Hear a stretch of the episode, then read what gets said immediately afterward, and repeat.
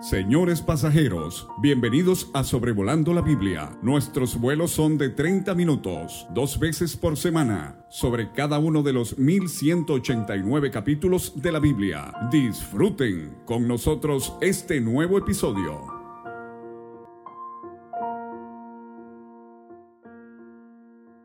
Muy bienvenidos a Sobrevolando la Biblia, episodio 255 en primero de Samuel, capítulo 17 un pasaje con tres grandes desafíos el día de hoy. Número uno, es un capítulo de 58 versículos. Para cubrirlo adecuadamente eh, va a ser un reto muy grande. Número dos, la historia es una de las más conocidas en el Antiguo Testamento, David y Goliat. Y hay la tendencia de pensar que ya no necesito leerlo, ni estudiarlo, ni escuchar el episodio porque ya me la sé. Bueno, haría bien en repasarlo de nuevo. Siempre hay algo que aprender en la palabra de Dios. Y número tres es el, desafío en sí que hace Goliat ah, del ejército de Israel. Ahora, en el capítulo anterior, eh, David es ungido por Samuel y luego es llamado al palacio para tocarle el arpa a Saúl. Y según eruditos, David es un muchacho de unos 12 años. Han pasado unos años ya, pero David todavía no es de la edad de eh, poder salir a la guerra. Eh, eruditos piensan que él tiene unos 17, 18 años, más o menos. Bastante joven, especialmente para la tremenda tarea que va a, a tener en este en esta experiencia contra Goliat. Entonces, en los versículos 1 a 19 tenemos a Goliat desafiando al ejército de Israel. Están en, el, ah, en un valle, el valle de Ela, eh, entre eh, Soco y Aseca. Ah, Saúl se ha acampado en un lado del valle los filisteos en el otro lado, eh, un kilómetro y medio de distancia, las tropas están cara a cara, ah, el uno al otro, y entonces se presenta este paladín, un caballero fuerte, valeroso, voluntario a la guerra, que se distingue por sus hazañas, dice el diccionario. El paladín se llama Goliat de Gat, una de las cinco ciudades principales de los filisteos, allá al occidente, cerca del Mediterráneo. Y este Goliat tenía seis codos y un palmo de estatura, tres metros básicamente. Y vimos que eh, en Josué capítulo 11, los anaseos eh, eran gente de mucha estatura y Josué los destruyó. Ah, no quedó ni uno, pero solamente algunos en Gaza, en Gad y en Asdod, estas tres de las ciudades eh, de las cinco de los filisteos. Por si usted duda de que pueda haber una persona de tres metros de estatura, eh, en tiempos modernos en Estados Unidos, eh, nació en el estado de Illinois y murió en el estado de Michigan un señor llamado Robert Wadlow. En 1940 murió a los 22 años midiendo 2 metros 72 centímetros. Ahora, eh, lo impresionante de Goliat a tres metros de estatura es que en los tiempos de David y de Saúl, eh, la estatura promedio de un hombre judío era eh, baja, un metro sesenta centímetros. Entonces, Goliat es casi dos veces la estatura del hombre promedio en Israel. Y él trae un casco de bronce en su cabeza, y vamos a ver al final de la historia que es precisamente el casco donde se presenta el punto débil de Goliat. Llevaba una cota de malla, eh, el diccionario da como sinónimo de cota de malla once mil, eh, era una malla hecho de anillos de metal entrelazados, eh, el peso de cinco mil ciclos de bronce, 57 kilos, sobre sus piernas grebas de bronce, eh, armadura que cubría desde la rodilla hasta el pie, jabalina de bronce entre sus hombros, o sea, atado ahí entre sus hombros para cuando ocupe lanzarla. El asta de su lanza era como un rodillo de telar, comúnmente eran de nueve kilos de peso, y tenía el hierro o la punta de su lanza, a veces se llama la mojarra de la lanza, 600 ciclos de hierro, 7 kilos. Y además traía un escudero delante de él. Entonces, fíjese eh, la imponente estatura y la protección tan impresionante que trae este paladín de los filisteos. Y él se para y da voces a los escuadrones de Israel. Están mirándose cara a cara. Eh, voy a mencionar de nuevo, en este valle de eh, Ela eh, corre un barranco por un, hecho por un río que lleva agua en tiempos de, lluvia. Y entonces este, este barranco es lo que divide las dos tropas que se están mirando uno al otro. Y eh, Goliat dice, ¿no soy yo el filisteo y vosotros los siervos de Saúl? Escoged entre vosotros un hombre que venga a mí. Eh, eh, hoy he desafiado al campamento de Israel. Esa palabra desafiado en Josué 8:15 se traduce saherido. Goliat se está burlando y él dice, dadme un hombre que pelee conmigo. Saúl lo oye, así como los soldados, y dice que se turbaron y tuvieron gran miedo. Tres veces en el capítulo este asunto del temor, de la turbación, de la conmoción que hay por este tremendo paladín que está pidiendo luchar eh, uno a uno contra un israelita. No ves, Saúl era alto en comparación con los demás soldados, eh, de los hombros para arriba, hemos visto, pero Goliat le llevaba eh, un metro de estatura. Eh, entonces, Saúl, aparte de su desventaja física, está en una tremenda desventaja porque él va en decadencia espiritual, Dios lo ha dejado y él sabe esto.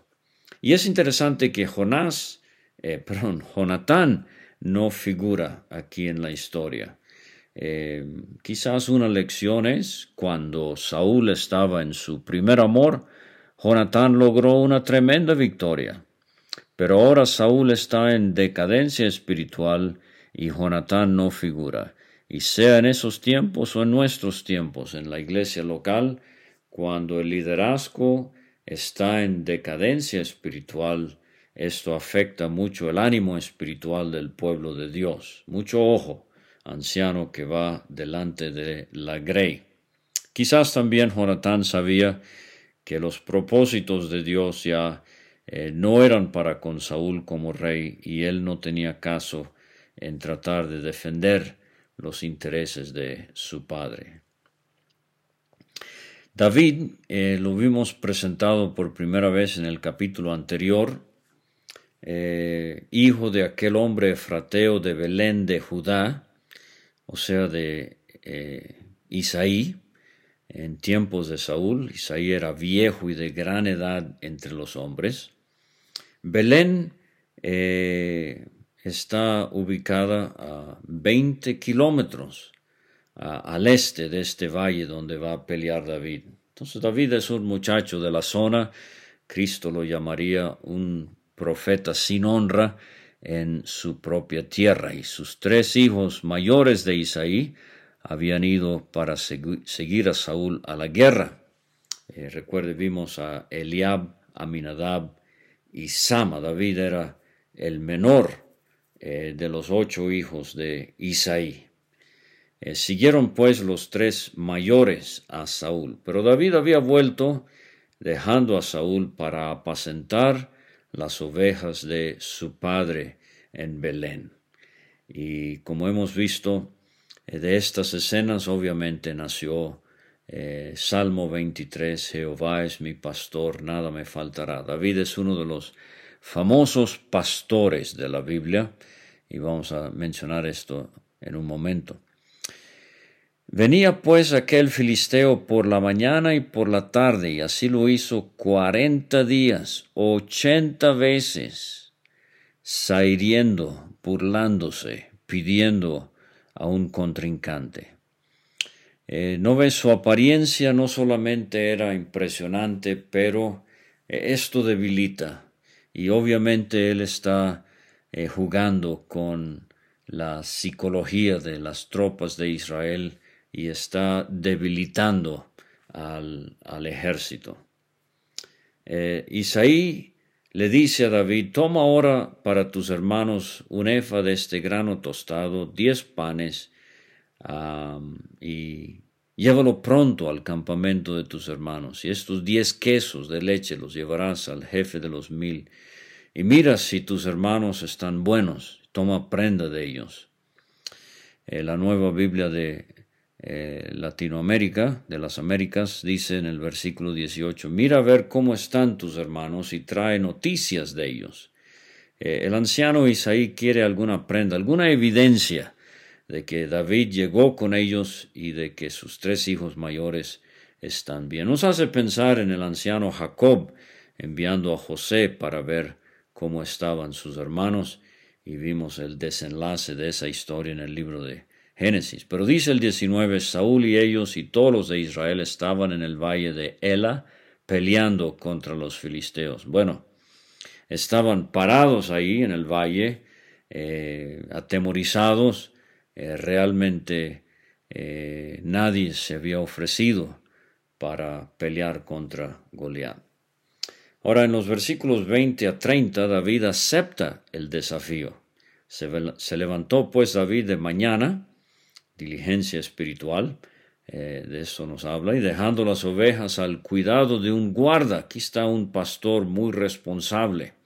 Hermano, usted que es pastor, con P minúscula y uno de varios pastores en una iglesia local, porque la Biblia no habla de un hombre ah, aparte de Cristo con la P mayúscula, pero si usted es un pastor en una iglesia local, actúa usted con responsabilidad en cuanto a las ovejas o se va de vacaciones ah, sin avisar. David actúa muy responsablemente, los deja con una persona encargada, y llegó al campamento cuando el ejército salía en orden de batalla y daba el grito de combate. Eh, y, el hecho de que David llega a, a esta hora no es coincidencia. Y se ponen en orden de batalla Israel y los filisteos, mirándose unos a otros en este valle de Ela, un ejército a cada lado de este barranco causado por el torrente de de un riachuelo en tiempos de agua. Y eh, entonces eh, David dejó eh, este alimento que le envió Isaías, sus tres hijos mayores, los deja en mano del que guardaba el bagaje, otra vez, responsablemente. Aquí vemos los inicios de un muchacho que va a ser de tremenda eh, relevancia en la palabra de Dios. Y él corre al ejército y cuando llegó preguntó por sus hermanos si estaban bien. Y mientras él hablaba con ellos, justo cuando David llega a, a donde está el ejército, he aquí que aquel paladín que se ponía en medio de los dos campamentos, que se llamaba Goliat, el filisteo de Gad, salió de entre las filas de los filisteos y habló las mismas palabras y las oyó David. O sea, David, eh, Goliat se acerca a este barranco eh, en donde al otro lado está el, ejército de Israel y eh, vuelve a saherir al pueblo. Todos los varones de Israel que veían a aquel hombre huían de su presencia, tenían gran temor. Cada uno de los de Israel decía, ¿no habéis visto aquel hombre que ha salido? Él se adelanta para provocar a Israel. Al que le venciere el rey le enriquecerá con grandes riquezas y le dará su hija, y le eximirá de tributos a la casa de su padre Israel. Y, David este, vuelve a preguntar, ¿qué harán al hombre que venciere a este filisteo? Porque ¿quién es este filisteo incircunciso para que provoque a los escuadrones del Dios viviente. Aquí es donde David inyecta el tema de que básicamente Goliat está desafiando no nada más al ejército de Israel, pero al Dios viviente. Es algo como la experiencia de Saulo de Tarso cuando se le apareció el Señor Jesucristo. ¿Por qué me persigues? Perseguir a la iglesia, perseguir a los creyentes, era perseguir a Cristo. Eh, eh, Goliat, saherir al ejército de Israel es saherir al Dios viviente. Tú lo que tienes allá en la costa es un Dios inerte, Dagón, que ya vimos en este libro de Samuel, no pudo contra Jehová.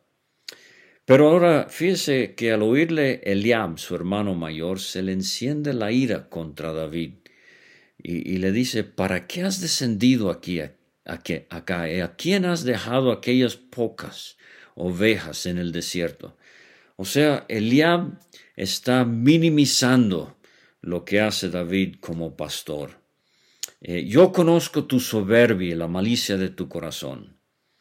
David responde, ¿qué he hecho yo ahora? ¿No es esto mero hablar? Eh, ¿No ve? Eliab está mostrando eh, envidia, vergüenza. Él ha sido rechazado por Samuel en el capítulo anterior, como nos enseñó David, hijo. Y en lugar de él, Dios escogió al octavo, que fue ungido como rey. Pero fíjese el sabio comportamiento de David, apartándose de él hacia otros, preguntó de igual manera y le dio el pueblo la misma respuesta de antes. Ahora en los versículos 31 a 58 tenemos la victoria de David sobre Goliat. Fueron oídas las palabras que David había dicho y las refirieron delante de Saúl. Lo que David había dicho y le dijeron a Saúl, lo del versículo 26, ¿Quién es este filisteo incircunciso para que provoque a los escuadrones del Dios viviente? Y Saúl lo hace venir. Eh, David le dice a Saúl, no desmaye el corazón de ninguno a causa de él. O sea, aquí, aquí vemos a David como un hombre de fe, un hombre que, que ve la cosa de, de una manera muy diferente. Eh, todos ellos están pasmados al ver lo externo lo alto, lo fornido, lo protegido que está Goliat. Pero no, no, David ve a Goliat eh, por el lente divino. Tu siervo irá y peleará contra este filisteo. Saúl le dice a David, no podrás tú ir contra aquel filisteo para pelear con él. Tú eres muchacho. Recuerde, 17, 18 años de edad, y él un hombre de guerra desde su juventud. Pero ¿qué aprendimos en el capítulo 16? Que la apariencia eh, no es lo que Dios, eh, en lo que Dios se fija. Eh, David le responde a Saúl, tu siervo era pastor de ovejas de, de su padre, y cuando venía el león o el oso, lo tomaba y tomaba algún cordero de la manada, salía yo tras él y lo hería, y lo libraba de su boca, y se levantaba contra mí, yo le echaba mano de la quijada, y lo hería y lo mataba, fuese león, fuese oso, tu siervo lo mataba. Este filisteo incircunciso será como uno de ellos, ¿por qué? Porque ha provocado al ejército del Dios viviente. Otra vez, David trae a relucir el hecho de que la batalla realmente es de Dios. Añadió David Jehová, que me ha librado de las garras del león y de las garras del oso, él también me librará de la mano de este filisteo. Y Saúl le dice a David, ve, y Jehová esté contigo.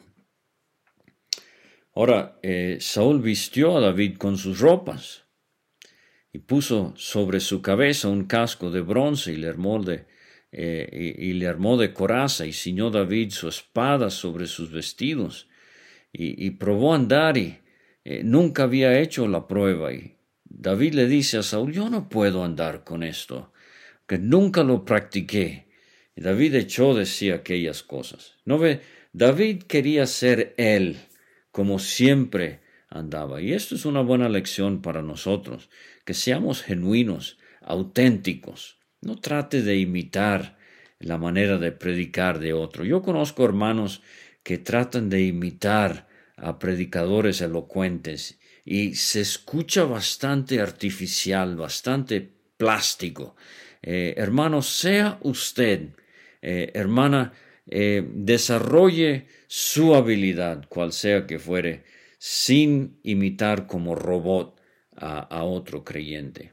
Y tomó su callado en su mano, escogió cinco piedras lisas del arroyo. Estas piedras habían sido alisadas por el agua que corría. Las puso en su saco pastoril, en el zurrón que traía, tomó su onda en su mano y se fue hacia el filisteo. Y el filisteo venía andando y acercándose a David y su escudero delante de él. Y cuando el filisteo miró y vio a David, le tuvo en poco, porque era muchacho, rubio, de hermoso parecer. Y dijo el filisteo David, ¿soy yo perro para que vengas a mí con palos? Y maldijo a David por sus dioses. Dijo luego el filisteo David, ven a mí, te daré tu carne a las aves del cielo y las bestias del campo. Aquí está el versículo clave del capítulo. David dijo al filisteo, tú vienes a mí con espada, lanza y jabalina, mas yo vengo a ti en el nombre de Jehová de los ejércitos, el Dios de los escuadrones de Israel, a quien tú has provocado Jehová te entregará hoy en mi mano, yo te venceré. Fíjense la confianza que David tiene en dos. Te cortaré la cabeza. Siete veces en este capítulo tenemos la cabeza de Goliat. Eh, muy interesante porque Cristo, eh, Él era el que iba a golpear a la serpiente en la cabeza y vamos a ver esta hermosa figura de Cristo triunfando sobre el diablo en un momento. Eh, pero sabrá toda esta congregación que Jehová no salva con espada o con lanza, porque de Jehová es la batalla.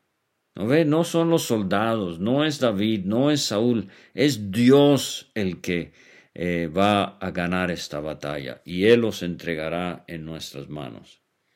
Y aconteció que cuando el filisteo se levantó, obviamente se había descansado, se había puesto a descansar, se levanta y echó a andar para ir al encuentro de David. David se dio prisa y corrió a la línea de batalla contra el filisteo y metiendo David su mano en la bolsa tomó de allí una piedra, la tiró con la onda y él hirió al filisteo en la frente y la piedra quedó clavada en la frente.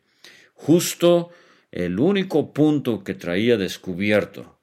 Eh, probablemente Dios guió esa piedra para que se hundiera en la frente de eh, Goliat, y cayó sobre su rostro en tierra, igual que su dios Dagón, eh, que vimos allá en el capítulo, en los capítulos 4 eh, y 5. Así David venció al filisteo con onda y piedra, hirió al filisteo y lo mató sin tener David espada en su mano. Entonces corrió David, se puso sobre el filisteo y tomando la espada de él y sacándola de su vaina, lo acabó de matar y le cortó con ella la cabeza. Y los filisteos, pues con su paladín muerto, huyeron. Los de Israel y los de Judá gritaron, siguieron los filisteos hasta llegar al valle y hasta las puertas de Ecrón, allá en su tierra, cerca del Mediterráneo, y cayeron los heridos de los filisteos por el camino, hasta Gat y Ecrón, y volviéndose los hijos de Israel tras seguir a los filisteos, saquearon su campamento. Y David, él toma la cabeza de Goliat y la lleva a Jerusalén, y las armas de Goliat las guardó en su tienda.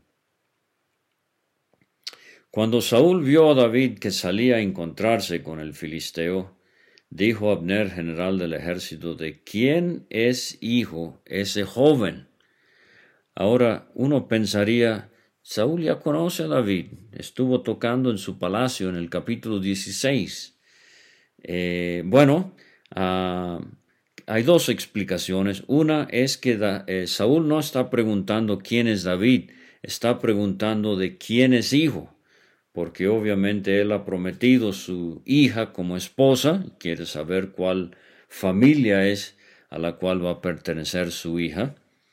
Eh, y cuál es esta familia que no va a tener que pagar impuestos. La otra explicación, el hermano erudito Eugenio Merrill, él dice, bueno, eh, si David tenía 12 años cuando llegó como músico, y entonces ahora se ha ido, apenas estuvo un año, más o menos, se ha ido, ahora tiene 17 o 18 en el momento del episodio de Goliat.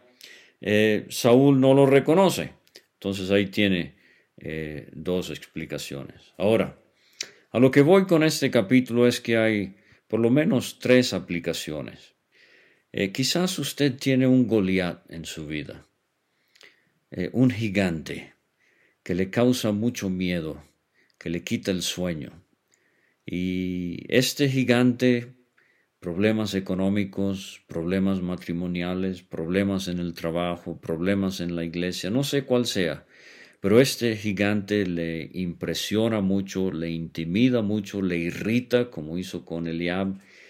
Y lo que usted va a tener que hacer, creyente, es poner su mirada en el Señor para ver que de repente estos gigantes son insignificantes, eh, estos problemas para el Señor. Filipenses 4:13 dice Pablo, todo lo puedo en Cristo que me fortalece. Ahora la segunda cosa es que David enfrentándose a Goliat es una figura del creyente enfrentándose al diablo. Y solo voy a decir esto en en la primera carta de Juan 4:4, Juan enseña que mayor es el que está en nosotros que el que está en el mundo. Pero lo que quiero ver es que aquí en el capítulo 17 de primero de Samuel tenemos una hermosa figura de David como ilustración de Cristo.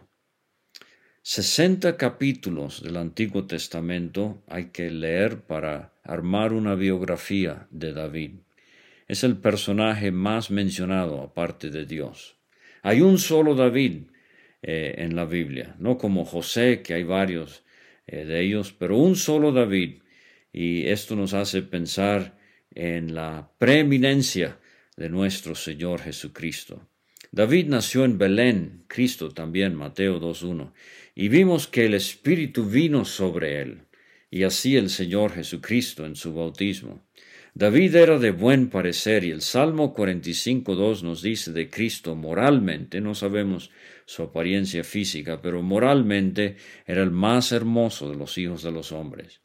David sabía que iba a reinar, lo vimos en el capítulo 16, Dios dice, me he provisto de rey, pero todavía no. Antes de ser rey, David tiene una tremenda batalla que librar, un enemigo que destruir. Y esto es una hermosa figura de Cristo y sus sufrimientos en la cruz antes de poder reinar. Eh, David era un pastor dispuesto a dar su vida por sus ovejas. Eh, Cristo es el buen pastor que dio su vida por las ovejas. Juan 10, 11. David fue enviado de su Padre, así como el énfasis acerca de Cristo en el Evangelio de Juan, capítulo 5, versículo 37, para mencionar uno solo. David vino a sus hermanos pero ellos no lo recibieron. Juan 1.11 dice de Cristo, a los suyos vino, los suyos no le recibieron. Fíjese las acusaciones injustas eh, de Eliab, que nos hace pensar en cómo acusaron y condenaron injustamente al Señor Jesucristo. Pero qué mansedumbre la de David ante Eliab. Y dice de Cristo, en 1 Pedro 2, 22 y 23. Cuando le maldecían, Cristo no respondía con maldición. Fíjese cómo David tiene mucho celo por Dios y cómo él ah, se indigna con este hombre que está desafiando al Dios vivo y verdadero. Y en Juan 2 vemos a Cristo purificando el templo y él dice, el celo de Jehová eh, me consume. Fíjese David sin protección alguna, en aparente debilidad. Y eso dice Pablo de Cristo en 2 Corintios 13, 4. Fue crucificado en debilidad, pero resucitado en poder. David tuvo que cruzar el torrente para encontrarse con el enemigo, así como Cristo cruzó el torrente de Cedrón en Juan 18. El filisteo le tuvo en poco, la piedra que desecharon los edificadores es Cristo, 1 Pedro 2.4. Goliat maldijo a David, así como Cristo fue hecho maldición por nosotros, Gálatas 3.13. David solitario se enfrentó a Goliat, así como dice el escritor a los Hebreos, que Cristo por medio de sí mismo realizó la purificación de nuestros pecados. Nadie ayudó a Cristo en la obra de la redención. David venció a Goliat, lo decapitó con su propia arma. Hebreos 2.11 dice de Cristo que por medio de la muerte, él destruyó al que tenía el imperio de la muerte, esto es, al diablo. Y el capítulo termina con Saúl preguntándole a Abner de quién es hijo este muchacho. Y en Mateo 22, Cristo dice, ¿qué pensáis del Cristo? ¿De quién es hijo? Ah, Hebreos capítulo 1 nos dice que a ninguno de los ángeles dijo Dios jamás, mi hijo eres tú. Tremendo capítulo, estúdielo con cuidado, hay mucho más que aprender, pero nos vemos el sábado Dios mediante con primero de Samuel 18.